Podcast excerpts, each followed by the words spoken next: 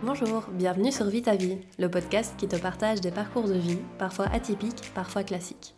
Des personnes normales, comme toi et moi, mais qui ont décidé de vivre leur vie. Mes invités sont des personnes qui ont concrétisé ou concrétisent leurs projets, leurs rêves. Ils et elles sont engagés, passionnés, animés. Tous les mois, ces hommes et ces femmes te partagent leur parcours singulier, le temps d'une conversation authentique, sans prise de tête et sans filtre. Je m'appelle Virginie Avlange et je te propose de partir à la rencontre de ces personnes qui vivent leur vie. Aujourd'hui, je te retrouve pour te partager ma discussion avec Maxime. Maxime a plusieurs casquettes, plusieurs facettes, et c'est pour ça que j'avais très envie qu'il vienne parler de ses facettes sur le podcast. Après 5 années de droit, Maxime a une première expérience professionnelle décevante, mais qui lui permet au moins de savoir ce qu'il ne veut pas faire. Après cette première expérience, il erre quelque temps et va remonter la pente grâce à un art qu'il ne connaissait pas jusque-là, le slam. En plus d'être devenu progressivement un slammer talentueux, Maxime est aussi né avec un crayon dans la main.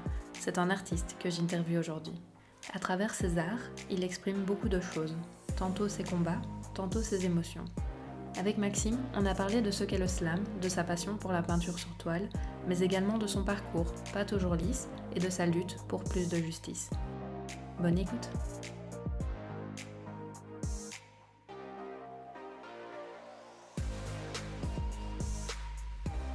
Bonjour Maxime. Bonjour. Comment ça va aujourd'hui? Écoute, ça va super bien. Franchement, je me sens euh, juste hyper bien. Et pourquoi? Parce que c'est les congés peut-être euh? Ouais, parce que c'est les congés, parce que je sais pas, j'ai eu plein de plein de chouettes euh, choses réalisées, on va dire ces derniers temps, et donc du coup, euh, ça ne peut qu'aller plein de projets en tête aussi, donc tout va bien. Ah, Très bien, j'espère que tu vas nous en parler de ces projets, si ça rentre dans le cadre de, de notre interview. Avant peut-être d'en parler, euh, je vais te demander de te présenter en quelques mots pour un peu euh, que nos éditeurs apprennent à te connaître. Ok, je m'appelle Maxime de Flandre. Euh, j'ai aussi un nom d'artiste qui est Skash. Concrètement, je suis actuellement coordinateur de la zone, qui est euh, un endroit voilà, où euh, on peut trouver pas mal d'événements qui ont trait à la culture alternative. Et donc, du coup, voilà, c'est un endroit qui prend en charge des minorités culturelles et qui leur permet bah, justement d'exister, on va dire, à côté du système mainstream, si on peut dire ça comme ça. Bon, c'est pas super bien exprimé, mais voilà. Donc, en gros, je suis coordinateur, donc ça veut dire que je gère tout ce qui est administratif et financier. Et au-delà de ça, ben, je suis aussi en charge des hum, micro-ouverts slam qui ont lieu chaque troisième mercredi du mois de plus ou moins de 20h à minuit. Et euh, ce qui veut dire bah, que j'anime concrètement toute la soirée. C'est moi qui appelle euh, les personnes qui viennent déclamer sur scène euh, au micro. Euh, et je suis moi-même slammer en fait depuis euh, un peu plus de... Ça doit faire 8-9 ans maintenant. Je fais aussi du rap sur le côté et euh, de la peinture. Donc voilà. Donc déjà multi, multifacette, multicasquette, un truc intéressant qu'on va, qu'on va développer. Avant de développer toutes ces, toutes ces casquettes et d'en parler, parce que évidemment c'est venu petit à petit, tu peux nous parler de comment c'était ton époque à l'école? Comment ça s'est passé pour toi? Alors, pour être tout à fait honnête, ça s'est plutôt bien passé. Euh, J'étais un élève, euh, on va dire, plutôt euh, consciencieux. malgré justement ce que je peux renvoyer comme aspect à l'extérieur, je peux renvoyer cette impression un peu rien à foutre de rien, mais en fait, en réalité, voilà, j'étais quelqu'un d'assez consciencieux. J'ai eu, voilà, mes études se sont relativement bien passées, je dirais. J'étais entouré de chouettes personnes, et puis j'ai jamais vraiment eu de problème. Voilà, au niveau scolaire. Donc, euh, donc tout s'est toujours bien passé, on va dire ça comme ça. Et euh, ok, cool. Et c'est marrant que tu dis ça parce que quand tu dis euh, aspect extérieur, tu parles de ton physique ou parce que ici les gens ne n'entendent que ta voix. Donc qu'est-ce que tu veux dire par ce Ok, bon, je pense qu'il y a quelque chose dans ma personnalité qui fait que euh, je renvoie un petit peu une impression de je m'en foutisme ou de nonchalance en fait à certains moments. Euh, c'est quelque chose qu'on m'a déjà dit. Euh, je vais raconter une petite anecdote vite fait, mais euh, j'ai en fait un, bah, un ami que je connaissais avant la cinquième secondaire, mais il était dans une autre classe, et en fait on s'est retrouvés en cinquième secondaire dans la même classe, et donc on a fait notre cinquième et notre éto ensemble. Et en fait, il m'a dit, je suis super surpris parce que j'ai l'impression que t'es limite euh, bon élève, un peu la tête de la classe dans certaines matières. Clairement, pas dans toutes. Il y avait des matières où j'étais hyper naze. Faut quand même, euh, voilà, resituer le truc. Mais ça allait quand même. Je m'en sortais, mais euh, voilà, moyennement, on va dire. Et d'autres matières où j'étais assez bon.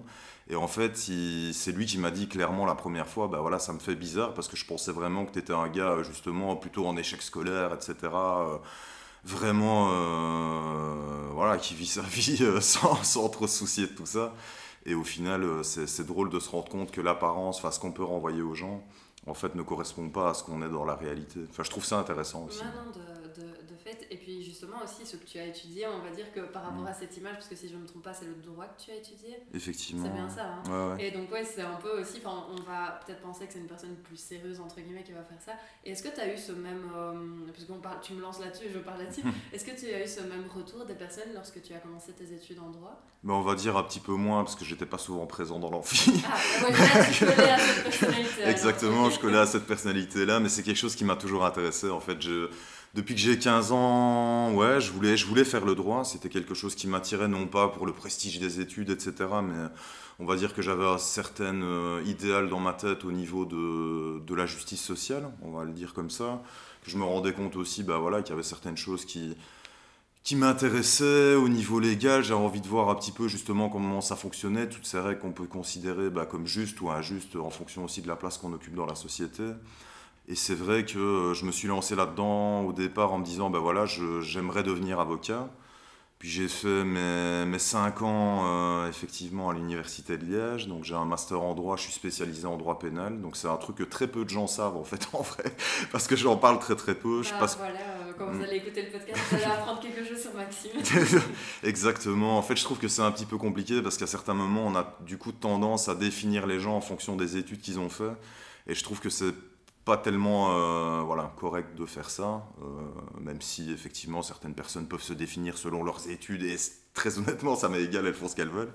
Euh, mais voilà, et concrètement je m'étais dit à un moment donné que j'allais, j'allais devenir avocat. Mon objectif c'était justement, enfin j'étais intéressé par tout ce qui était, on va dire, exécution des peines, donc c'est-à-dire la fin du processus pénal, qu'est-ce qu'on fait une fois que les gens ont été condamnés, etc. Parce que c'est un petit peu, on va dire, pour moi en tout cas, la fin de la réflexion de la société, c'est-à-dire que pour moi, à partir du moment où on met quelqu'un en prison et qu'on l'isole en fait du reste de la société, d'une certaine façon, c'est un échec de la raison, si je peux le présenter comme ça. C'est se dire à un moment donné, voilà, on a arrêté de réfléchir à ce qui se passe après, une fois que la personne est condamnée, et puis au-delà de ça, ben, la personne elle va peut-être euh, à un moment donné sortir aussi de prison, euh, revivre avec d'autres gens, etc. Et justement, c'est comment est-ce qu'on l'aide à, euh, on va dire, se réinsérer dans la société, à trouver des solutions, à justement lui redonner peut-être un petit peu le pied à l'étrier, parce que je pense que si on se retrouve en prison, c'est lié... Ben, enfin, voilà, ah, je vais pas me lancer dans un grand débat par rapport à ça, mais voilà, des, des, des conditions, enfin, c'est souvent lié à des conditions précaires, à un manque de considération de la part de la société voilà, au fait de ne pas avoir les, les, mêmes chances que les autres. Et donc, du coup, je, pense que, je pensais qu'il y avait quelque chose à faire euh, par rapport à ça.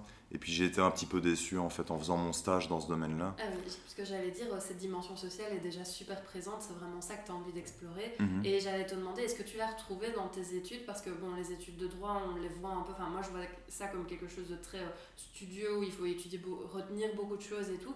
Mais est-ce qu'on retrouve cette dimension un peu humaine que tu cherchais peut-être euh, alors, euh, très honnêtement, je dirais que oui et non. Et je dirais que ça dépend un petit peu des personnes avec qui j'ai, discuté. Il y avait certaines personnes dont je partageais absolument pas le point de vue, euh, qui me disaient bah voilà, moi je veux devenir procureur du roi et je trouve que les gens sont pas assez euh, sévèrement punis, sévèrement punis, pardon.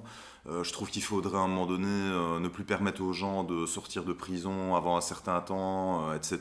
Et donc il y avait des gens qui étaient vraiment dans une optique plutôt répressive, on va dire. Tandis que moi j'étais plutôt dans une optique comme d'autres, assez, assez ouverte, quoi, en se disant, bon c'est bien cool, mais on n'a qu'une vie, et comment on fait justement, comment je te le disais, pour, pour réinsérer les gens? Je pense que réellement on part pas tous avec les mêmes chances, et que ce sera à tort de se dire qu'on est tous égaux dans une société euh, voilà, euh, ultra capitaliste où on te fait croire que pour exister, en fait, il faut posséder. Et donc, du coup, euh, bref, ça enchaîne en, en, Ah, c'est. Pardon, ça provoque un enchevêtrement de choses, tu vois, qui, qui peuvent t'amener aussi effectivement à délinquer. Et ce qui est drôle, c'est que cette notion, enfin mon attrait pour ce qui pousse, on va dire, l'être humain à délinquer, se retrouve un petit peu aussi dans, le boulot et dans l'art que je fais à l'heure actuelle. Mais euh, ouais, je pense que voilà, il y a pas mal de choses à dire, mais je vais m'arrêter là pour le moment. Et tu disais que tu avais eu cette expérience de stage, donc première expérience professionnelle. Mhm. Comment ça se passe pour toi, au-delà de, du, du, contexte et tout, cette entrée dans le monde professionnel, cette première porte? Bah, Ça se passe plutôt bien. Euh, en fait, je me rends compte aussi que j'avais certains a priori à propos de personnes qui exerçaient certaines fonctions justement dans le milieu, euh, on va dire, judiciaire. Et puis en fait, je me suis rendu compte que je me trompais complètement. J'ai rencontré plein de super personnes en fait, réellement avec des, des valeurs ultra humaniste, euh, ce à quoi j'avais peut-être pas été habitué au long de mes études justement avec mes différents professeurs, etc. Même si je vais pas mettre tout le monde dans le même panier, mais on va dire que dans la grande majorité, il y avait un truc euh, qui me dérangeait un petit peu à ce niveau-là. Euh, et, effectivement, ça s'est en fait plutôt, plutôt bien passé. Ça m'a permis justement bah, de découvrir la, réalité du, métier d'avocat pénaliste, vu que moi c'est ce qui m'intéressait. Et en fait, je me suis rendu compte que les avocats pénalistes, bon, je suis désolé pour ceux qui m'écoutent et qui sont avocats pénalistes et qui font un chouette taf, je vous encourage à fond, mais euh, en fait, faisaient surtout ça sur le côté euh, et en fait s'occupaient plutôt ben, voilà, de matière civile, divorce, troubles de voisinage, ce genre de choses pendant toute la journée, parce que ça, ça ramène de l'argent, et puis que sur le côté, ben voilà, on est pénaliste, on va défendre des délinquants, etc. On va dire que c'est pour, à certains moments, se donner une bonne image au niveau du, du cabinet d'avocats pour faire peut-être aussi ce qu'on aime, mais en tout cas, clairement, on ne sait pas vivre de ça. Ah euh, c'est intéressant que tu dis ça. Et tu sais pourquoi euh, En fait, c'est lié au fait que généralement, quand tu défends une personne euh, qui délingue, comme je te le disais, c'est lié à des situations malheureusement de précarité, etc. Et donc, du coup, généralement, c'est des gens qui n'ont pas les moyens de payer un avocat. Donc, forcément, tu deviens avocat prodéo, ce qui fait que tu as un certain nombre de points qu'on te donne et tu touches de l'argent en fonction de ce nombre de points et que euh, voilà, c'est pas ça en tout cas qui te permet effectivement de, vivre, on va dire, euh, correctement. Ça, c'est une réalité aussi que j'aimerais souligner à propos du métier d'avocat. C'est qu'on pense souvent euh, qu'un avocat dépendant est une personne qui effectivement a beaucoup d'argent, etc. C'est vraiment en fait des clichés à propos de certaines professions. Faut se rendre compte, et c'est un truc qu'on nous a dit en première année de droit, que certains avocats, en fait, quand ils décèdent, enfin, leur famille n'a même pas de quoi avec ce qu'ils ont gagné toute leur vie leur payer un enterrement décent. Donc je crois qu'à voilà, un moment donné, c'est intéressant quand même de le souligner, c'est de se dire, si vous voulez faire des, études de droit, euh, pour vous faire de l'argent, je dis pas si vous allez bosser sur les marchés financiers, c'est possible, mais après, euh, sur le côté, effectivement, il y a beaucoup d'avocats qui, en fait, euh, voilà, ne gagnent pas leur vie de manière exceptionnelle. Bah, merci de, de, rétablir la vérité sur ce cliché, c'est très intéressant parce que voilà, c'est vrai que bah, comme tu dis, moi j'ai le cliché aussi, puisque je ne m'y connais pas forcément. On se dit, ah, avocat, tout ça, même juge, enfin, jury, tout ça, tout, ça euh, là-dedans. Mais non, c'est très intéressant. Et du coup, tu as ce stage, tu termines tes études, et où vas-tu après, au niveau professionnel? Donc au niveau professionnel, en fait, je termine mes études, bah, je commence euh, par euh, le grand classique, c'est-à-dire chômage, sauf que pas droit à des allocations, rien du tout, donc on va dire, je me retrouve plutôt sans rien je passe du statut d'étudiant en droit à demandeur d'emploi, ce qui en fait est un petit peu compliqué vu que dans la vie on te demande souvent de te définir par ce que tu fais. Donc la première question qu'on va te poser en soirée quand tu rencontres des nouvelles personnes, c'est et toi qu'est-ce que tu fais dans la vie? Quand tu dis je suis demandeur euh, d'emploi, bah, ça en jette un petit peu moins qu'étudiant en droit, même si comme je dis l'objectif n'était pas de faire ces études-là pour me la péter loin de là. Mais, euh, mais voilà, euh, c'est aussi un truc qui te ramène en fait un tous ces statuts en fait, à ce qu'on renvoie justement euh, aux autres euh, de manière générale dans la vie. Et donc, euh, mon entrée dans la vie professionnelle, elle se fait dans un premier temps, au bout de six mois bah, voilà, d'inactivité, par un boulot dans une étude de notaire que j'ai franchement détesté. c'était, c'était horrible. J'ai voilà, découvert le marché de l'emploi via le secteur marchand. Et donc, du coup, je me suis occupé, voilà, de trucs qui étaient intéressants parce que j'étais en relation avec des êtres humains, de succession, euh, de constitution de société, de constitution d'ASBL. Euh. Enfin, je faisais un petit peu de tout, en fait, toutes les matières qu'on peut traiter dans une étude de notaire. Sauf que je me suis rendu compte bah, que, en fait, ça me plaisait euh, absolument pas parce que l'objectif derrière est clairement de de faire des thunes. Je le dis sans citer la personne évidemment chez qui j'ai travaillé, mais on m'a reproché en tout cas à la fin de mon contrat, justement, mon côté trop humain, trop à l'écoute, d'avoir passé un petit peu, parfois trop de temps avec des gens au téléphone. Et donc voilà, on se retrouve dans ce genre de situation. Donc ce qui est cool, c'est que ça m'a permis de déterminer ce que je ne voulais plus faire dans la vie. C'est une expérience en soi. Exactement, et je trouve que c'est important justement de passer par, euh, par des expériences comme ça. Effectivement. Ouais, non, de fait, mais c'est quand même dingue euh, leur proche du mhm. coup. Euh, parce que bah, on s'imagine quand même une profession où tu es en contact avec les gens, donc ça paraît logique. Enfin, bon. Effectivement, mais c'est réellement ce qui m'a été dit. Euh, voilà.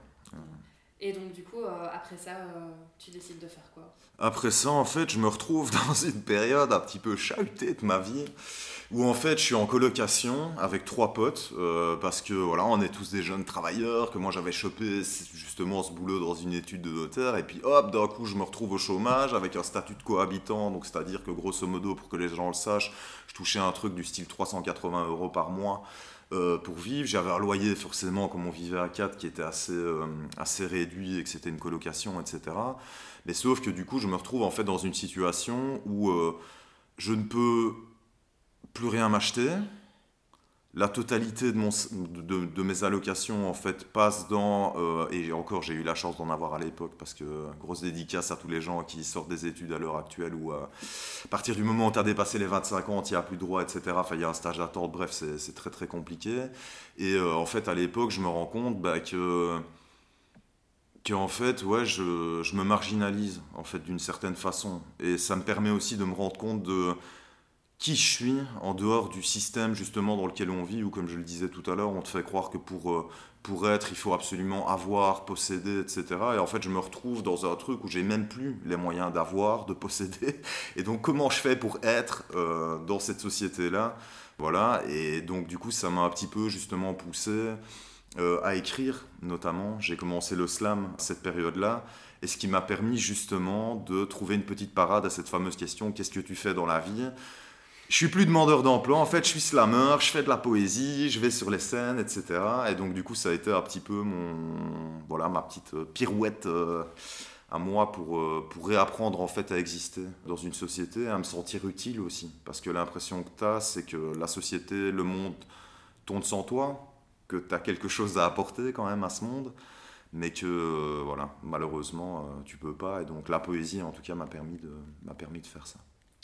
Ah bah cool, franchement c'est vrai qu'on ne s'attendrait pas à ce que tu expliquais ton histoire et je me dis mais quel est l'issue? Bon forcément je sais que, je sais que tu slams mais cette parade est assez, euh, c'est assez intéressant que ce soit ce moyen-là que tu aies trouvé pour, euh, pour, bah, pour exister comme tu le, comme tu le dis. Et euh, D'où ça vient en fait enfin, Tu dis que tu as commencé à écrire euh, les poèmes, slammer et tout ça, mais est-ce que tu avais déjà fait ça avant? Est-ce que tu écrivais quand tu étais plus jeune ou quoi? Comment c'est venu en fait? Alors, euh, je n'écrivais pas du tout avant. Donc, euh, j'ai toujours été intéressé par la langue française, c'est quelque chose qui me fascine. Je suis un peu un un psychopathe de l'orthographe et ce genre de choses, mais je ne saurais même pas t'expliquer d'où ça vient, tu vois. Alors, j'essaye de pas l'être quand même, tu vois. On va dire que je ne juge pas les autres sur leur manière d'écrire, mais en tout cas, je juge ma manière d'écrire à moi, et donc du coup, je peux être très très perfectionniste par rapport à ça et je sais pas du tout d'où ça me vient. Je sais, mes parents m'ont déjà expliqué que je parlais en étant très très jeune, etc., et que je déblatérais, je déblatérais. Donc, euh, visiblement, j'ai toujours eu un attrait pour la langue. Maintenant, t'expliquer d'où il vient, je ne sais pas exactement. Tout ce que je sais, c'est que j'ai écouté en fait beaucoup, beaucoup, beaucoup de rap français. Euh, dans ma vie, donc depuis que j'ai 10 euh, ans, j'en ai 33 hein, pour que les gens situent à l'heure actuelle, donc ça fait 23 ans que j'ai du rap français dans les oreilles, et ça m'a en fait appris pour être tout à fait honnête, pas mal de vocabulaire, euh, voilà, pas mal justement de tournures de phrases, à côté un petit peu poétique, etc. Mais je m'étais jamais frotté moi-même en fait à l'écriture, pour la simple et bonne raison que j'étais absolument naze en rythme. C'était genre une catastrophe. J'étais le genre de gars, tu me tapais un son et tu me disais tape dans les mains quand, euh, quand le rythme arrive. J'étais euh, vraiment très très mauvais. J'étais à côté à tous les coups. Et donc, du coup, en fait, je me suis. Bref, je me retrouve au chômage. Donc, euh, j'ai 25 ans à l'époque. Et euh, en fait, une amie me traîne à une scène slam de la zone, euh, voilà, en me disant écoute, il y a de la poésie, je pense que ça pourrait te parler, etc. T'écoutes quand même pas mal de rap français. Il y a des gars qui sont plutôt dans une. et des filles qui sont plutôt dans une, dans une veine hip-hop. Et, et, en fait, j'y vais en me disant je vais me faire chier. C'est sûr, je vais me faire chier, ça va être lourdingue. Et je vais entendre de la poésie classique et des poètes maudits euh, voilà, toute la soirée. Et en fait, euh, absolument pas. J'entends des poètes maudits que je respecte parce que je me dis, ok, les gens ont quand même eu le cran de monter sur scène et de venir faire ça. Donc déjà, rien que ça, je trouve que ça mérite voilà, le respect et l'écoute en tout cas. Et puis j'entends des gens en fait qui montent sur scène et qui me font des trucs en fait qui me remuent complètement à l'intérieur où je me dis mais je me reconnais à 200% là-dedans. J'adore ce que tu dis, j'adore la manière dont tu le présentes. J'aurais pu y cogiter pendant euh, six jours, j'aurais jamais trouvé même cette phrase où je trouve que tu mets voilà l'accent sur un truc qui me parle à fond. Je retrouve aussi des valeurs humanistes, des gens qui en fait n'auraient pas dû se rencontrer qui se retrouvent tous ensemble au même endroit. Et à l'époque, ben, je suis là et j'écoute. Et en gros, quand on quitte cette première scène où euh, voilà, je me prends réellement une véritable claque dans le visage, la pote qui m'a traîné là-bas euh, me dit bah écoute, la prochaine scène est dans un mois. T'as rien à foutre pour le moment, soyons tout à fait honnêtes. Isner cherchait de l'emploi, d'ailleurs on recherchait de l'emploi ensemble à ce moment-là pour essayer de se booster un peu, parce que parfois c'est pas évident, on a des petites périodes de creux aussi. Et, et elle me dit bah écoute, prochaine scène slam, vas-y, va poser un truc et on fait le pari que tu poses quelque chose. Et en fait, je prends le pari. j'ai toujours fait ça. J'ai toujours pris les paris avec mes potes très très à cœur. Et donc, du coup, euh, j'ai écrit en fait mon premier texte de slam. Je suis arrivé à la scène euh, ouverte du mois suivant je suis venu poser mon truc et en fait euh, ça a hyper bien fonctionné quoi. J'ai eu un hyper chouette retour de la part du public, j'ai eu un hyper chouette retour de la part de Simon Raquet qui était l'animateur euh, des scènes ouvertes à l'époque, euh, qui m'a proposé du coup d'enregistrer sur CD et puis là voilà il y a une espèce d'avalanche de trucs en fait que première scène directe.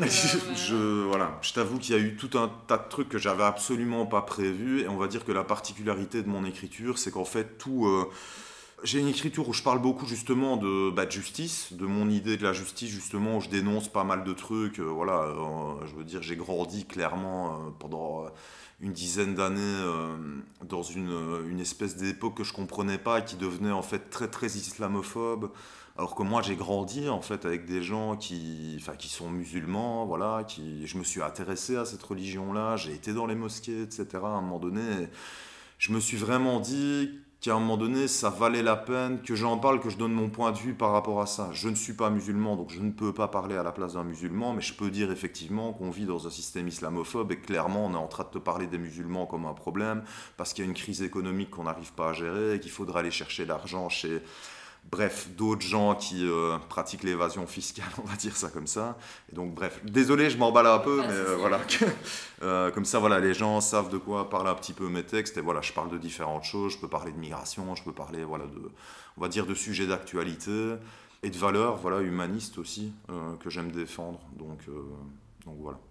Ok, et donc après cette première scène, qu'est-ce qui se passe pour toi euh, professionnellement? Est-ce que tu arrives à euh, un moment à retrouver du boulot? Parce que tu disais que tu recherchais. Ouais, alors euh, effectivement, à un moment donné, je retrouve du boulot. Il faut savoir que je vais me présenter un entretien à Bruxelles, à Molenbeek-Saint-Jean, en me disant voilà, je vais le tenter, euh, sait-on jamais. Ça voulait dire aussi pour moi devenir navetteur, donc faire les trajets en Liège et Bruxelles. J'avoue que c'était pas un truc qui m'excitait à fond à l'époque, donc, euh, donc voilà. Et en fait, je me retrouve à postuler euh, dans le milieu de la coopération internationale et dans un job où, en gros, je vais faire du droit du travail. Il faut savoir que j'étais un peu naze en droit du travail et que c'était un truc qui m'intéressait pas spécialement. Mais euh, voilà, je me dis à un moment donné, bah, c'est cool, je vais quand même essayer. En plus, la coopération internationale, là, on est dans le non-marchand, on est dans quelque chose qui m'intéresse un petit peu plus. Et en fait, il s'avère que je ne suis pas repris pour ce job. Donc, je rentre chez moi, euh, voilà, je revis, etc. Et en fait, genre 3-4 mois après, on me rappelle en me disant bah, tu étais le deuxième sur la liste et en fait la personne qu'on a pris ne convenait absolument pas pour le poste donc on a pensé à toi est-ce que ça t'intéresse toujours? Est-ce que tu es dispo? Euh, moi, j'étais dans le désespoir le plus total à l'époque. Donc, je dis oui, je suis dispo, etc. Et là, en fait, je commence à bosser pour euh, voilà, une structure qui s'occupe de donner des conseils en droit du travail, euh, comme je le disais, aux personnes principalement qui bossent dans le milieu des ressources humaines, donc au niveau de la coopération internationale. C'est un peu compliqué dit comme ça, mais voilà, c'était vraiment très intéressant. Et là, en fait, j'ai rencontré bah, plein de chouettes gens. J'ai vraiment bossé avec des, des hyper chouettes personnes des gens justement plein de valeurs. Euh, j'ai rencontré, j'ai eu au téléphone, enfin voilà, un, tas de gens. Je me suis dit, mais en fait, le, le, monde de l'emploi, tel que je le connais là maintenant, il est génial. Enfin, euh, et j'avais l'impression d'être justement, je faisais partie de ces rouages, tu vois, même si c'était, on va dire, dans l'ombre, euh, de ces gens qui changent un petit peu justement la face du monde. on m'a pas reproché de trop les gens. On m'a pas reproché d'être trop humain, non, effectivement, bah, dans ce job. C'est quand même ouais, là, tu as trouvé quelque chose qui te, qui te collait plus, euh, qui correspondait plus à ce que tu recherchais. Et, euh, parce que ce contact avec l'humain, tu as l'air quand même de le chercher aussi euh, ouais. Et tu as fait quelques années là-bas alors Donc, du coup, j'ai bossé pendant deux ans et demi là-bas. Tout ça en continuant, comme je le disais, sur le côté, tout ce qui était slam voilà, avec plein de projets qui me sont un petit peu tombés sur le coin du visage, où en fait je, demandais rien à personne, et puis bam, je me retrouvais dans des trucs, participation au championnat de Belgique, participation à la Coupe du Monde de Slam, j'ai eu l'occasion d'enregistrer sur vinyle, j'ai pu partir à l'étranger, faire des tournées en République tchèque, je suis parti au Sénégal, enfin genre c'était un truc de, fou en fait, qui, m'arrivait sans réellement que je calcule quoi que ce soit. Et en fait, j'ai bossé là-bas pendant deux ans et demi. Le seul truc que j'avais par rapport à ce boulot, c'est que tout le monde était génial autour de moi réellement dans l'équipe de travail. Par contre, je me retrouvais au téléphone avec des gens qui étaient réellement des acteurs de terrain et qui eux étaient en contact en fait avec euh, justement ces gens à qui j'aurais aimé être en contact alors que moi j'étais un petit peu voilà dans mon bureau en train d'analyser de, des dispositions législatives etc et je me disais bah voilà ça pourrait être cool aussi que je puisse m'investir à un moment donné et me retrouver sur le terrain comme eux et en gros, c'est ce qui s'est passé. En fait, il y a eu un moment donné où donc Simon Raquet, que j'ai cité tout à l'heure, qui était l'ancien coordinateur et animateur des Slam de la zone, en fait, a quitté la zone pour rejoindre une, une SBL euh, à Bruxelles qui s'appelle les Arts Urbains euh, et qui promeut voilà, la culture hip-hop euh, à Bruxelles. Et donc, du coup, ils ont recherché un nouveau coordinateur et il leur fallait quelqu'un qui pouvait s'en sortir au niveau administratif et financier, mais qui pouvait éventuellement aussi avoir déjà un pied en fait dans le milieu slam, ne serait-ce que par légitimité un petit peu. Euh, le slam c'est une grande famille, donc on se connaît tous, et c'est vrai qu'à partir du moment où tu as quelqu'un qui, qui fait déjà partie de cette famille, qui reprend quelque chose, bah, on va avoir tendance à lui faire confiance. J'ai donc quitté mon boulot euh, à Bruxelles, à Molenbeek, où j'ai vraiment vécu deux ans et demi qui qui était super, pour... Euh, rejoindre la zone et les punks euh, voilà, dans un, dans un petit peu dans une autre optique, mais qui me ressemblait en fait euh, encore plus que, que ce boulot justement que je faisais dans la coopération internationale. Ouais, tu as vraiment fait des pas vers ce truc qui te ressemblait plus, c'est intéressant. Mhm. Et j'aimerais juste euh, faire une parenthèse par rapport au slam, parce que je pense que, enfin, moi je trouve ça assez niche. Enfin, tu sais, avant de te mhm. rencontrer, le slam, oui, je voyais ce que c'était, mais bon, moi je pense à slam, je pense vaguement à Grand Corps Malade, tu vois, mais c'est tout, parce que je pense que c'est le style. Mais est-ce que tu peux un peu décrire cette scène en Belgique? Enfin, à quoi ça ressemble un peu, euh, bah, quelques chiffres ou quoi, et c'est quoi, euh, comment ça s'est développé un peu, un bref historique si tu veux bien. Euh. Ouais, tout à fait. Bah, le slam, en fait, je vais quand même resituer dès le départ. Hein. Donc, en gros, ça a été créé dans les années 80 par quelqu'un qui s'appelle Mark Ellie Smith, qui vivait du côté de Chicago et qui en gros en fait participait à des scènes de poésie dites classiques où en gros c'était un petit peu l'élite donc du coup les gens qui avaient enfin voilà, des diplômes universitaires, qui avaient déjà un certain rang euh, social, etc., qui avaient le droit de venir de la poésie où il fallait euh, venir la faire en alexandrin, etc., ça devait répondre à certaines normes. Et en fait, le gars participe à ces trucs-là, lui s'avère qu'il est euh, ouvrier dans une, dans une acérie, et donc du coup, euh, il se dit, bah, je trouve pas ça logique que tout le monde ne puisse pas venir s'exprimer, et donc en gros, il crée la première scène slam où euh, en fait c'est ouvert à tout le monde. Donc n'importe qui, peu, peu, importe ton statut social, peu importe la manière dont tu fais les trucs, euh, dont tu déclames, etc. Tu peux monter sur scène et venir, voilà, dire ton texte. et donc du coup, c'est de la poésie qui est un petit peu rendue aux gens. C'est une manière de rendre la parole publique, voilà, à tout le monde. Et donc, euh, ce qui s'est passé, bah, c'est qu'en Belgique, aux alentours de 2010, je vais dire, donc ça a quand même pris un petit moment, tu vois, avant que ça vienne s'installer ici. Euh. C'est assez récent, ouais, en fait. Euh, il y a pas mal de scènes slam qui ont commencé à se développer, donc là, je dirais qu'on surfe aux alentours de, allez, 10-15 scènes, parce qu'il y a des scènes aussi qui naissent, puis qui s'éteignent, etc. Et voilà, on a 10-15 scènes ici en Belgique, donc du coup, voilà, bah, région forcément Bruxelles, et puis tout ce qui est du côté chez nos potes les Flamands, et puis, euh, ici en Wallonie. Donc, euh, donc tout ça, je dirais qu'on arrive à une quinzaine de scènes. Voilà, le, mouvement s'est développé ici. Donc concrètement, le slam, qu'est-ce que c'est? Parce que je pense que ça c'est assez intéressant. À la zone, on définit le slam par ses contraintes, donc ils sont au nombre de trois. La première, c'est que le texte doit être dit par son auteur, son autrice. Donc tu viens dire le texte que tu as rédigé. La deuxième, c'est que le texte ne doit pas en principe dépasser trois minutes. 3 minutes, c'est déjà long, en fait, en termes de poésie. Donc je dirais même qu'un bon texte fait en 2 minutes et 2 minutes 30. Et au-delà de ça, bah, c'est de la capella. Donc euh, il n'y a pas de musique, ça c'est la troisième règle. La règle, c'est pas d'accompagnement La règle, c'est pas d'accompagnement musical. Maintenant, je fais pas partie des puristes non plus. Si quelqu'un arrive et qui me dit, voilà, moi je suis plus à l'aise avec un accompagnement musical, si je me dis que ça te met à l'aise et que ça te permet de monter sur scène, il n'y a aucun souci pour moi. Généralement, je demande au public s'il est d'accord qu'il y ait un accompagnement musical, et le public dit toujours oui de toute façon parce qu'on a un public hyper bienveillant.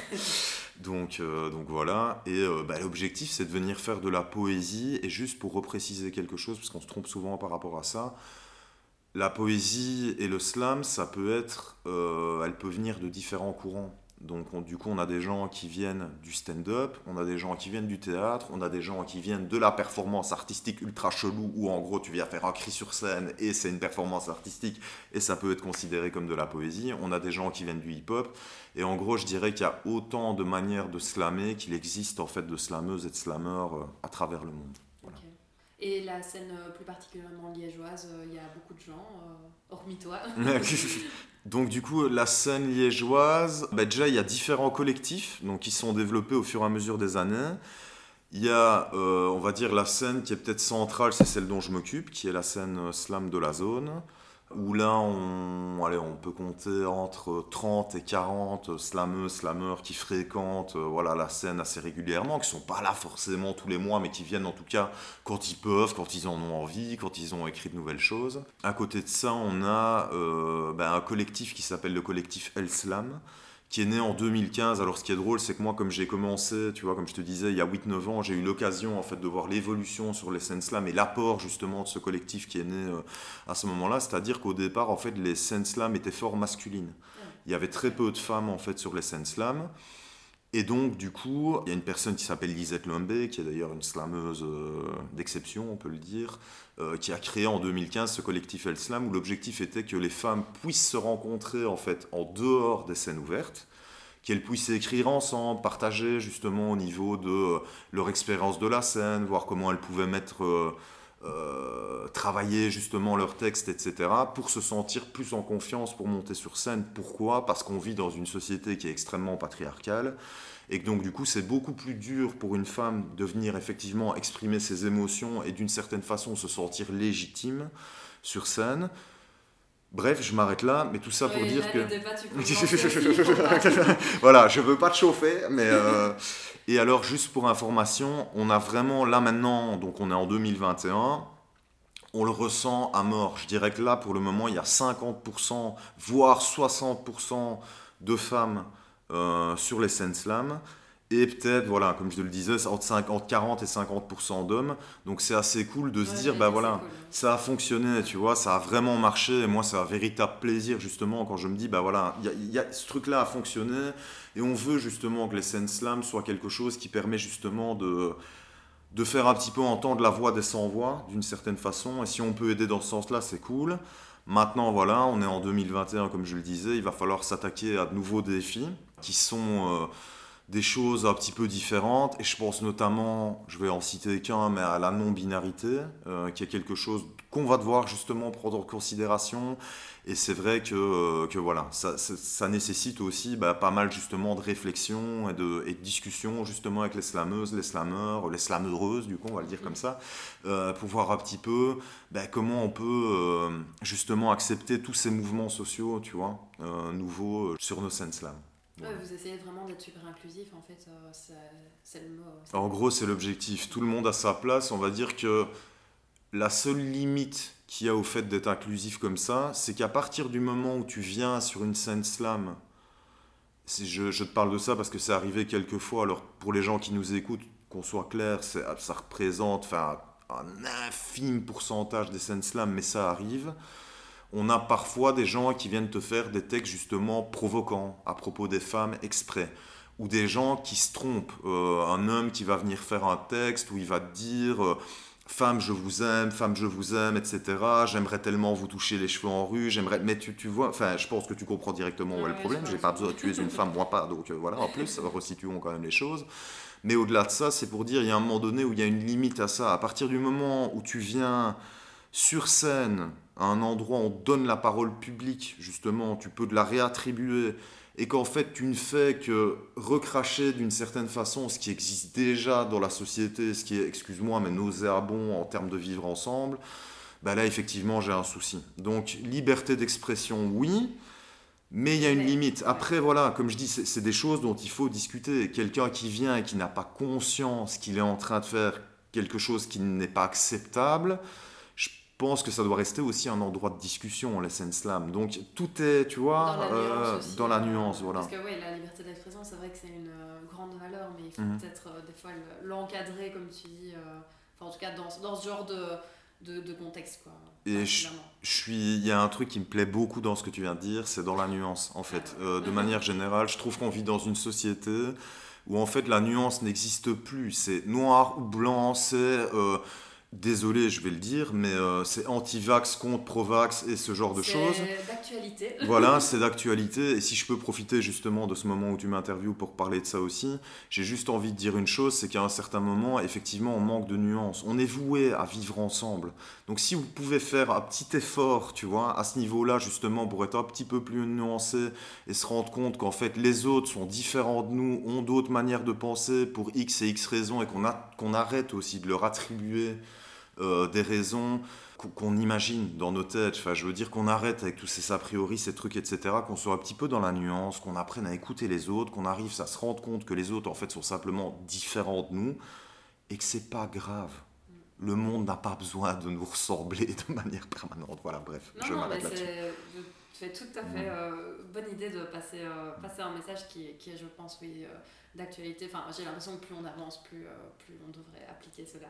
Mm. Mais euh, pour revenir un peu à toi et revenir surtout à Skash, c'est mhm. ton, ton, pseudo, ça, vient d'où Ça veut dire quoi? Alors, du coup, Skash ne veut strictement rien dire. Euh, c'est en gros, donc, à ma première, non, je pense même que c'était à ma deuxième scène ouverte de slam. Ben, tu dois t'inscrire en fait à l'entrée et je m'appelle Maxime. on va dire qu'on retient un petit peu, quoique on peut retenir mon prénom forcément, c'est pas que j'ai honte de mon prénom, loin de là, je l'aime bien, mais euh, je me suis dit à un moment donné que ce serait quand même cool d'avoir un truc qui me démarque un petit peu et qui est un peu personnel. Et en fait, j'y suis allé avec plusieurs potes, je suis, très entouré, en fait, j'ai un groupe d'amis euh, enfin voilà, qui m'entoure beaucoup, qui me soutient beaucoup, euh, ce qui est d'ailleurs très cool, un grand big up à eux.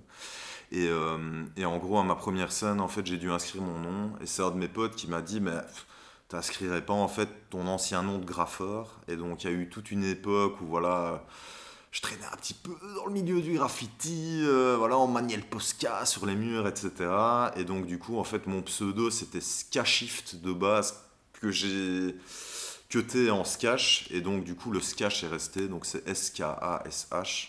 Et c'est vraiment bah, quelque chose que je répétais un petit peu à la finie sur les murs. Donc quand j'y pense maintenant, je me dis ça tombait sous le sens en fait de, bah de prendre ce nom-là. Et d'ailleurs, tu me facilites la transition parce mhm. que justement, au-delà du slam qui est une forme d'art, il y a une autre forme d'art que tu explores et que tu es d'ailleurs euh, assez actif. Euh, tu fais beaucoup de choses aussi dans, dans cette forme d'art, c'est ben, le. Ben, comment le définir déjà? C'est pas vraiment du graffiti maintenant ce que tu fais, mais est-ce que tu peux du coup nous présenter cette autre casquette?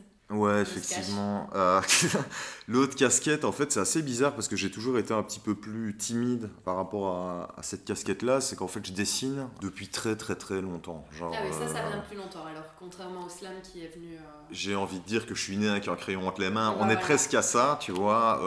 c'est, voilà, je pense que j'avais ouais, 4-5 ans, un truc comme ça, quand on m'a c'est offert mes premiers euh, petits pinceaux et des machins comme ça, enfin qu'on utilise en fait plutôt pour occuper les enfants de base, sauf que moi en fait j'ai mordu euh, à fond.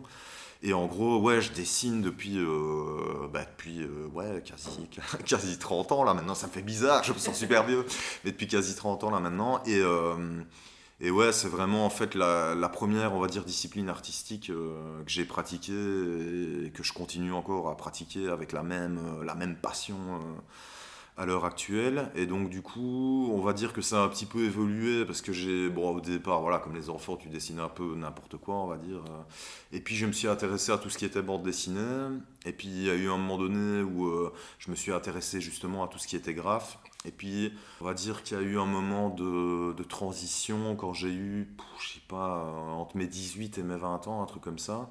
En fait, à l'époque, on m'a offert mes premières toiles, mes premiers pinceaux, ma première peinture acrylique, mais tu vois, les genres de trucs que tu t'achètes pas vraiment parce que tu te dis, euh, bon, ça coûte cher, au-delà de ça, est-ce que ça vaut vraiment la peine? Et puis quand quelqu'un d'autre te le fout dans les mains, bah là, c'est beaucoup plus simple. Et donc, du coup, je me suis mis, bah ouais, à peindre sur toile, à kiffer ça à mort, et à, en fait, essayer de développer mon propre style, qui s'inspire un petit peu, effectivement, tout ce qui est street art, graffiti, euh, j'aime beaucoup tout ce qui est digital aussi, tout ce qui est design. Enfin bref, il y a, y, a, y a, tout un tas de trucs qui me, qui m'influence, on va dire, dans ma démarche artistique. Et en fait, euh, j'ai vu un reportage à un moment donné qui, parlait justement de street art. C'est un gars qui s'appelle Obey Giant. Euh, si vous avez l'occasion d'aller voir ce qu'il fait, ça vaut la peine. Voilà, donc euh, lui, il est aux States. Et en fait, c'est un mec qui explique à un moment donné qu'il trouve que la beauté est dans la répétition. Et en fait, j'étais assez d'accord avec ça. Donc lui reproduisait tout le temps la même tête de personnage, très simple en fait, très facile à réaliser. Et en fait, ça m'a fait me rendre compte de deux choses c'est que non seulement je suis d'accord avec le fait que la beauté se trouve dans la répétition, et que au-delà de ça, j'aime le simple. J'aime ce qui est beau simplement. Je trouve que parfois on a tendance à trop complexifier quelque chose visuellement et justement on perd cet aspect euh, beau. Moi, très honnêtement, si quelqu'un passe à côté d'une de mes œuvres et dit bah, j'aurais pu le faire, honnêtement, c'est que j'ai réussi un truc. Tu vois Limite, j'en suis content parce que je me dis ok, c'est que ça marche. Maintenant, honnêtement, j'aimerais mettre, tu vois, un pinceau, de la couleur acrylique et une toile en face de cette personne et voir effectivement si elle aurait fait exactement la même chose. Je pense pas, parce qu'on est tous différents. Peut-être qu'elle aurait fait quelque chose de génial aussi, hein, je ne dis pas, mais, mais voilà. Et donc, euh, voilà, essayer de maxer effectivement sur quelque chose des formes simples. Et comme je le disais, une répétition vient en fait un personnage. Donc du coup, ça vient, je parlais de la bande dessinée tout à l'heure, en, ayant en étant petit, bah, je pense que mon personnage est quand même un petit peu relié à ça. Et donc voilà, c'est un personnage... Euh, pour essayer de le décrire, qui est euh, un personnage à tête d'oiseau, euh, et en fait qui a une espèce de forme de poupée russe. Donc euh, voilà, et qui porte un voile aussi. Donc ça c'est quelque chose que je dis peu souvent, mais justement j'en parlais tout à l'heure et ça rejoint un petit peu ce côté islamophobe qui existe depuis une vingtaine d'années dans ce qui est pratiqué au niveau justement de nos politiques, etc. Où dès qu'il y a un problème, c'est le voile, c'est le burkini, c'est le machin.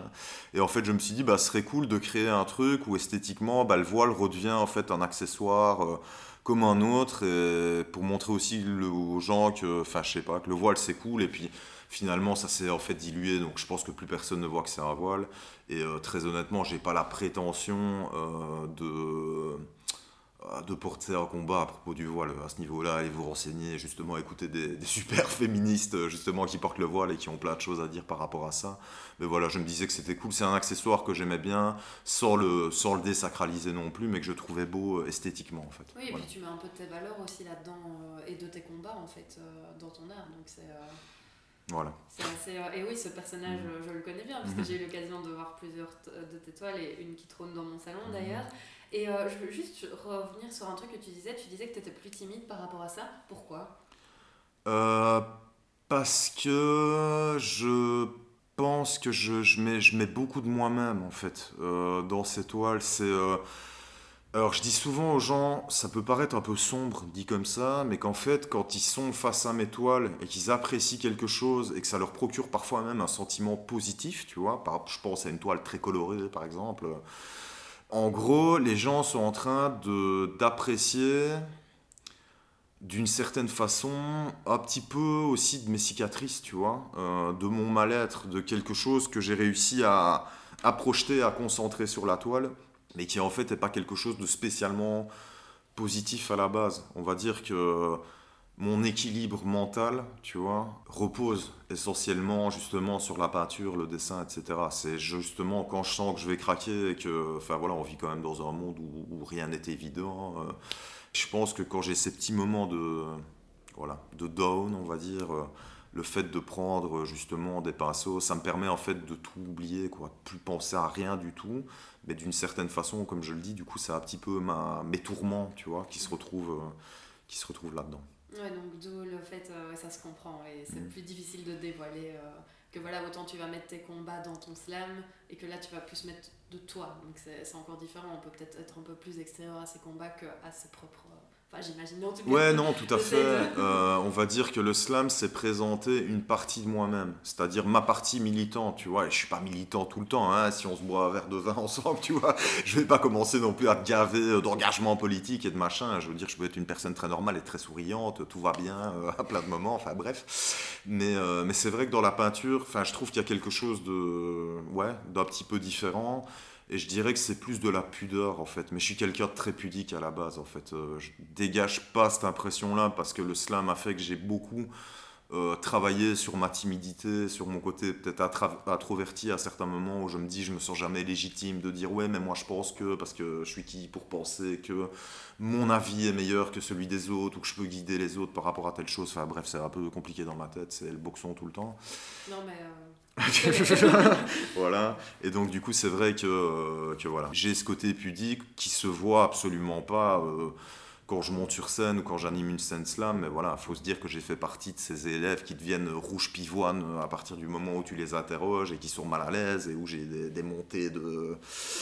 Des, montées, des, des, bouffées de chaleur et ce genre de trucs. Donc, c'est une sensation que je connais très bien. Et de nouveau, on en parlait en, au début aussi, euh, tu vois, par rapport à la ce que je peux renvoyer aux gens est ce que je suis réellement, tu vois, bah, de nouveau, ça fait partie en fait de cette ambivalence-là. Euh, voilà. Non, non, très intéressant. Et euh, bah voilà, tu nous as présenté trois casquettes différentes et elles font partie de ta vie là aujourd'hui. Comment tu fais pour gérer ça? Parce que voilà, tu as dit le slam, en plus d'animer et de coordonner, et puis toute la partie administrative de, de la zone, tu fais aussi toi-même euh, des, des, scènes, tu participes, tu as aussi ta peinture qui prend, enfin ton art, ta peinture qui prend beaucoup de place. Comment tu fais pour gérer au quotidien ces casquettes? Puisque tu restes un être humain, tu as besoin aussi de voir tes amis, d'avoir des loisirs, euh, de ta vie de famille, tout ça. Enfin, comment tu fais au quotidien? Alors j'en sais rien.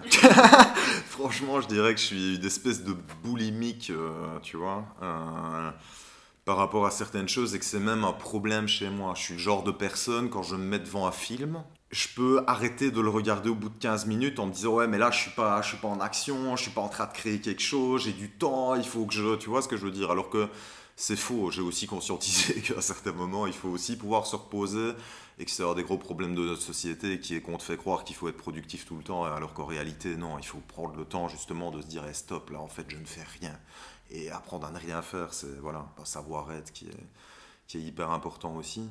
Mais c'est vrai qu'en fait, chez moi, euh, c'est très naturel. Quoi. Dès que je vais avoir un peu de temps libre, je vais, je vais avoir tendance à, voilà, écrire. Euh, on parlait de slam tout à l'heure, mais là, je suis plutôt euh, justement en train de me lancer dans des projets musicaux. Je fais plutôt du rap. Une nouvelle casquette. Exactement. donc voilà. parce qu'elle est moins présente là tout de suite, mhm. mais tu la développes. Donc, Effectivement, et donc voilà, il y a pas mal de projets que j'ai en tête à ce niveau-là. Et en fait, euh, je pense aussi que j'ai un petit peu évolué. Je sais pas si c'est l'âge qui fait ça, mais j'ai toujours eu tendance à voilà, être un gros sorteur, comme je disais, être entouré d'un certain nombre de potes. Et en fait, ce qui est cool, c'est que j'ai pas mal de potes aussi qui s'intéressent à l'art, euh, notamment musical. Donc du coup, ça me permet aussi bah, de passer des soirées plus comme avant. Donc en gros, c'est à la place d'aller boire un verre et de se dire, ben voilà, on va se rosser jusqu'à 6h du mat au Cultura. ben euh, en fait, on se voit euh, tous chez quelqu'un et en fait, on va plutôt faire de la musique. Euh, j'ai la chance d'avoir des potes qui ont des petits studios d'enregistrement où on peut, voilà, certains, comme je le disais, qui sont musiciens, qui sortent une guitare, on commence à faire des trucs et donc du coup, ça fait partie de ma vie en fait. Enfin, c'est mes soirées entre potes, c'est des soirées où je fais de la musique aussi. Donc, ah, bah, c'est bien d'avoir des potes avec qui tu peux évoluer comme ça. Euh. Et euh, au niveau de, du slam et de la peinture, est-ce qu'il y a des projets euh, qui se dessinent? Alors, au niveau de la peinture, on va dire qu'il y a des projets qui se dessinent dans le sens où j'aimerais bien être un petit peu plus proactif par rapport à ça. C'est-à-dire que je suis un petit peu le genre de personne zéro objectif. Donc, c'est-à-dire que je fais les choses par passion, et puis après, le reste, on verra bien, etc.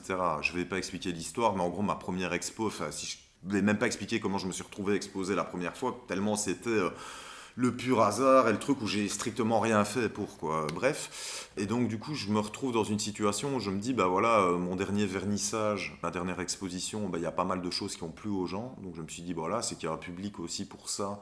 Et euh, pourquoi pas essayer à un moment donné, comme je te le disais, d'être un petit peu euh, plus proactif et de me bouger, quoi, dans ce sens-là, parce que je me dis ce serait trop bête euh, de laisser passer, en fait, peut-être quelque chose qui pourrait, qui pourrait marcher artistiquement. Et donc, du coup, bah, comme projet, j'ai par exemple le fait de faire des fresques. Ça, j'ai déjà des potes, en fait, qui m'ont proposé de faire des fresques chez eux. Mais pourquoi pas, voilà, au niveau de la ville. J'aimerais bien me lancer dans des plus, beaucoup plus grands formats, en fait, au niveau des toiles. J'aimerais bien aussi réaliser parfois des partenariats avec des gens qui font des tapis, hein, tu vois, des trucs ah, comme ça. Je me disais que ça pourrait être sympa voilà, d'expérimenter euh, tout ça. Et alors, je vais pas mentir, dans le futur, ça me plairait carrément de pouvoir à un moment donné avoir une partie de, mon temps euh, professionnel qui est consacrée à la peinture. Oui, j'allais dire, ma, question qui allait venir, est-ce que tu penses que tu pourras en vivre un jour euh, mm. Est-ce que tu aimerais bien aussi au-delà de ça Je pense que c'est quelque chose qui me pourrait me plaire. Le seul bémol là-dedans, mais si je le vis pas, je ne le saurai jamais, c'est de me dire que je l'ai toujours fait par passion, sans rien attendre de personne, sans avoir la moindre personne au-dessus de moi aussi, tu vois. C'est ça que j'aime bien aussi, c'est qu'en fait, je suis le seul maître de, euh, voilà, de mon parcours artistique. Et en fait, j'ai l'impression que si je me dis à un moment donné, bah voilà, je dois vivre de ça, je vais à un cinquième temps euh, me consacrer uniquement à la peinture, ça veut dire aussi que je dois être dans une certaine rentabilité par rapport à mes trucs. Et puis, comme je dis, une grande toile, euh, enfin, les gens s'en rendent peut-être pas compte, mais au niveau du matos, au niveau de justement de l'investissement horaire, etc en fait, euh, ça prend du temps, quoi. Et je parle pas de toutes les toiles foirées, des moments où tu te plantes complètement, des moments où tu détestes d'avoir pas de truc parce que c'est sombre et qu'en fait tu voulais pas. Et voilà, c'est ce genre de choses qui rentrent en ligne de compte aussi, mais c'est vrai que c'est quelque chose qui me plairait. En tout cas, de me frotter à ça, parce que comme je dis, si j'essaye pas, je ne saurais jamais. C'est vrai, et puis tu peux essayer, et puis si, voilà, si tu gardes quand même quelque chose sur le côté, parce que mmh. bah, il faut bien manger quand même. Hein. Ouais, ouais, tout à fait. Et euh, Donc voilà. Et au niveau du slam, je pense réellement que le slam, j'ai eu une urgence de dire certaines choses à un moment donné de ma vie. Je pense que là maintenant, mon rôle, en tout cas au niveau de la discipline artistique et le slam, c'est plutôt de permettre à d'autres gens qui ont une urgence de dire là pour le moment, et je pense qu'il y en a beaucoup parce qu'on vit dans une société où justement il, voilà, Il, est, il, est, temps de se réapproprier la parole publique clairement et de dire des choses un peu intelligentes et humanistes, je pense que ça fera du bien aux gens. Et donc du coup mon rôle c'est plutôt ça, de mettre le pied à l'étrier des autres qui étaient dans la même situation que moi à l'époque. Maintenant, franchement, j'écris beaucoup moins qu'avant. Donc, c'est-à-dire, la poésie fait partie de ma vie, elle en fera toujours partie, et je pense que j'ai toujours été un poète, que je le veuille ou non, et que je continuerai à le rester jusqu'à mon dernier jour. Mais euh, je ressens un petit peu moins cette envie d'écrire, en tout cas en a cappella. Mais comme je le disais, musicalement, par contre, euh, avec le plus grand des plaisirs, et pour que les gens se rendent quand même un petit peu compte, je dirais que j'écris tous les jours, en fait. Euh, il n'y a pas une journée où j'écris pas. bon, c'est peut-être une demi-heure parfois, et puis quatre heures un autre jour, mais mais voilà, c'est quelque chose qui fait partie de ma vie, mais comme je le disais, plutôt musicalement, donc on sort. Vers une autre direction alors, mais toujours avec ce lien et aussi cette envie de transmettre un peu et de permettre aux autres de le faire aussi. Euh. Ouais, tout à fait, et puis de permettre aussi à un moment donné de. Enfin, moi je crois que mon objectif, en tout cas en termes de rap, c'est d'être sincère, en fait. D'accepter une partie de moi-même qui est fragile.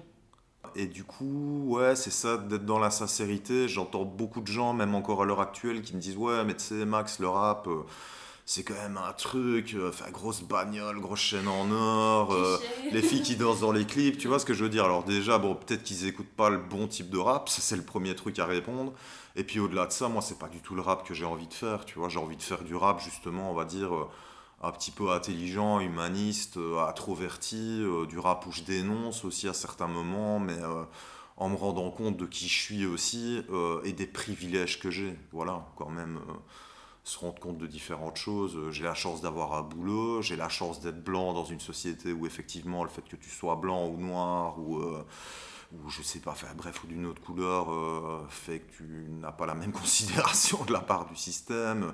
Le fait d'être un homme, le fait d'être cisgenre, d'être hétérosexuel, enfin je veux dire, en fait moi je cumule un peu, tu vois, toute une série de privilèges comme ça qui font que c'est plus facile pour moi de m'exprimer en public, etc.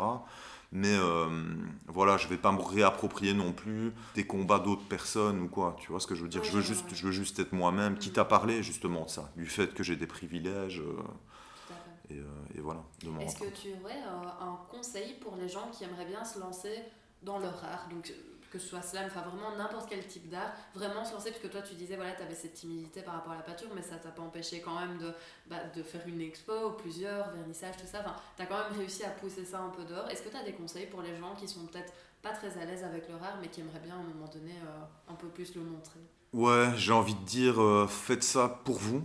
Déjà, dans un premier temps, en fait, c'est pas parce que vous faites de l'art que vous êtes obligé de le montrer à tout le monde. Donc, faites-le pour vous, déjà. C'est plus facile pour l'ego. Je veux dire, à partir du moment où on n'a pas le regard des autres, c'est ce que j'ai fait avec la peinture pendant des années. Au final, je suis assez surpris que ça marche bien. Je vais te dire quelque chose, ça marcherait pas, je m'en foutrais complètement parce que c'est ma passion et que j'aime bien. Donc déjà, ça c'est la première chose. J'ai envie de dire aussi euh, aux gens qui connaissent quelqu'un, euh, qui pourrait avoir justement un potentiel artistique ou quoi, N'hésitez pas à le soutenir dans ces trucs, n'hésitez pas. Moi, si on m'avait pas offert euh, à cet anniversaire euh, des toiles et de, l'acrylique, je veux dire, vous allez chez Action, euh, sorry pour le plaçage de. voilà, mais vous allez chez Action, vous allez choper ça, ça coûte quand même pas très cher, et au final, vous mettez le pied à l'étrier de quelqu'un, mais j'ai envie de dire aux gens, voilà, faites les choses, tentez-le, et c'est pas grave, parce que parfois on se plante, en fait, dans, dans, dans ce qu'on veut faire, et c'est normal de se planter, en fait, comme tout le monde, mais trouver une espèce d'endroit où vous êtes bien en fait. Et alors autre chose, c'est peut-être au niveau aussi de l'inspiration, etc. Pour des gens qui se disent ouais mais moi tu sais ça drôme de la page blanche ou je veux bien dessiner mais je sais pas quoi dessiner. Il y a un truc qui est super important à retenir pour moi, c'est de se mettre dans des bonnes conditions. Donc c'est-à-dire avoir un environnement autour de soi qui euh, prête justement à, être à l'aise. Je pense à moi au début, tu sais quand je, dessinais euh, voilà au bic sur des feuilles parce que j'avais que ça et que là maintenant j'ai on va dire euh, bon c'est pas hyper rangé dans mon atelier mais que j'ai euh, voilà différents trucs à disposition etc bah, c'est beaucoup plus simple en fait à un moment donné pour être inspiré pour euh, pour justement évoluer et j'ai envie de dire autre chose lâchez rien enfin on vit dans un monde en fait qui est prêt pour tout au niveau enfin en termes de pratique artistique. Je pense que là maintenant j'ai un certain âge aussi qui me fait me rendre compte que il y a pas mal de trucs qui à l'heure actuelle marchent assez bien, euh, même en termes de, comme je le disais, de rap ou de pâture abstraite, etc. Clairement, il y a 15 ans, je me serais jamais dit que ces trucs-là fonctionneraient. Donc c'est juste imposer votre style, nourrissez-vous de ce que vous aimez chez les autres, mais imposez votre style à vous et créez un truc qui vous ressemble. quoi. Ne, ne mentez pas aux gens, soyez vous-même. Je pense que c'est un conseil très bon à prendre, en tout cas, euh, que, que j'espère que ça pourra. Euh, enfin, que j'espère que certaines personnes l'entendront, en tout cas, si elles sont dans, dans le doute, peut-être par rapport euh, à leur art. je voulais te demander, est-ce que tu aurais des ressources à recommander, enfin, à me recommander et à recommander à nos éditeurs des livres qui t'ont inspiré, vraiment n'importe quoi, que ce soit par rapport à ton art, par rapport à, à ton quotidien, des choses que tu aimerais bien transmettre ici, quelques exemples?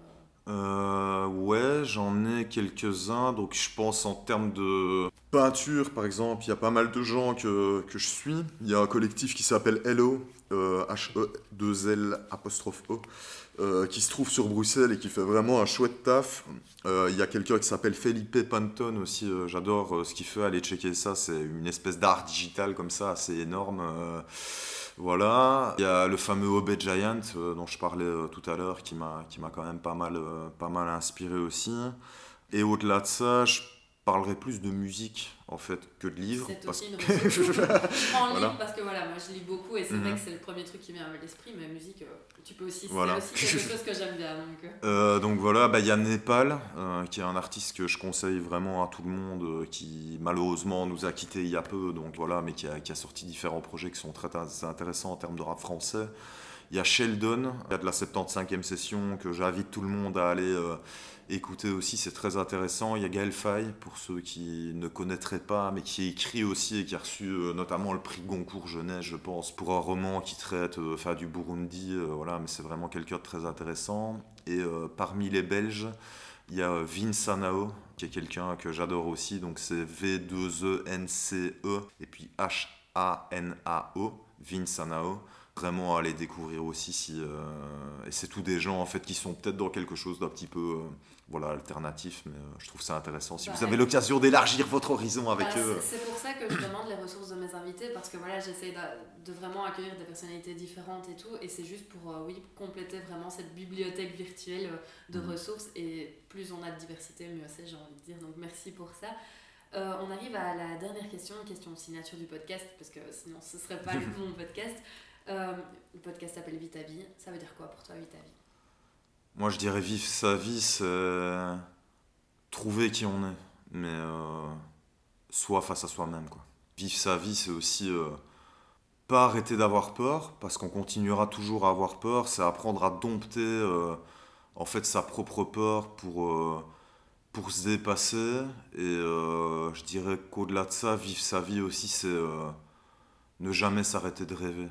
J'ai l'impression qu'on meurt, en fait, quand on s'arrête de rêver et que il y a plein de gens qui euh, vont lier par exemple la maturité au fait d'arrêter de rêver, au fait d'être réaliste par rapport à certaines choses qui se passent. Et je pense qu'en réalité, euh, faut arrêter d'être mature, quoi. Rêver, créer des choses, vous voyez ce que je veux dire Voilà, c'est, ça que je dirais. Bah, ça me semble être euh, une définition de vie ta vie propre à ton expérience et j'aime bien. je suis pas là pour valider ou approuver quoi que ce soit, mais non, c'est Merci pour, euh, pour cette définition, merci pour euh, ton approche et surtout merci pour ton temps et pour l'interview. Bah écoute, c'est moi qui te remercie euh, pour l'interview justement et pour, pour avoir laissé la possibilité de, de m'exprimer, de parler un peu de mon art. Donc, donc voilà, je te remercie. Merci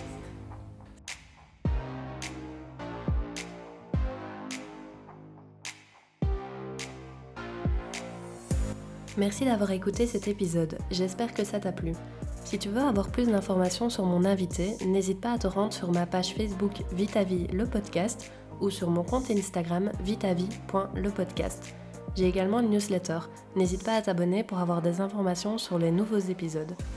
Tu peux également me laisser une note et un commentaire sur Apple Podcast pour m'aider à évoluer, cela me ferait super plaisir. A très bientôt pour un nouvel épisode de Vitavie.